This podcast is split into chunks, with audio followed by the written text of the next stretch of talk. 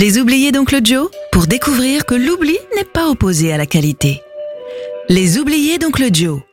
Bonjour à toutes et à tous. Heureux de vous retrouver sur scène à la découverte ou redécouverte d'artistes laissés sur le chemin de l'oubli.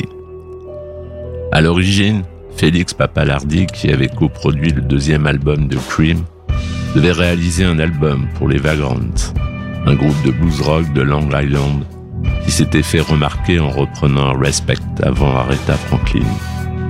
Il y remarqua surtout un guitariste de 22 ans. Il pesait plus de 110 kilos, Leslie West. Les deux musiciens se retrouvent à l'occasion de l'album solo de West, intitulé Mountain, et décident de poursuivre l'aventure sous ce nom. Mountain fait ses débuts à Woodstock. Sa présence sur le trip album de l'événement apporte au groupe une notoriété immédiate. Leslie West y montre l'étendue de son répertoire, bien au-delà des riffs pesants qui feront le succès de Mountain. Leur premier album, sorti en 1970, se classera au 17e rang des ventes. Les mélodies plaisantes et le talent d'arrangeur de Papa Lardy s'accordent de façon contrastée aux envolées démesurées du virtuose West.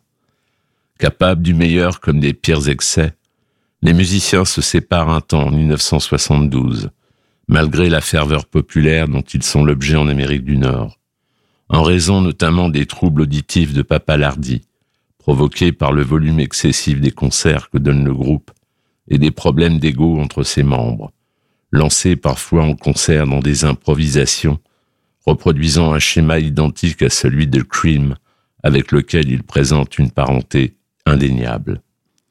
Dans cette logique, Leslie West et Corky Lang, le batteur, s'associent au bassiste Jack Bruce de Cream pour fonder le trio West Bruce and Lang, le temps de deux albums studio et un live. En 1973, Mountain se reforme provisoirement jusqu'en 1974.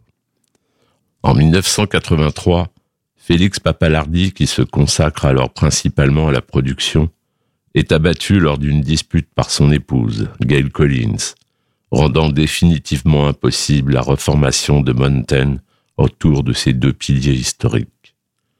Le morceau que j'ai choisi de vous faire écouter, Never in My Life, est extrait de leur premier album, Climbing, sorti en 1970. En espérant que les oubliés ne le soient plus, je vous salue et vous dis à bientôt.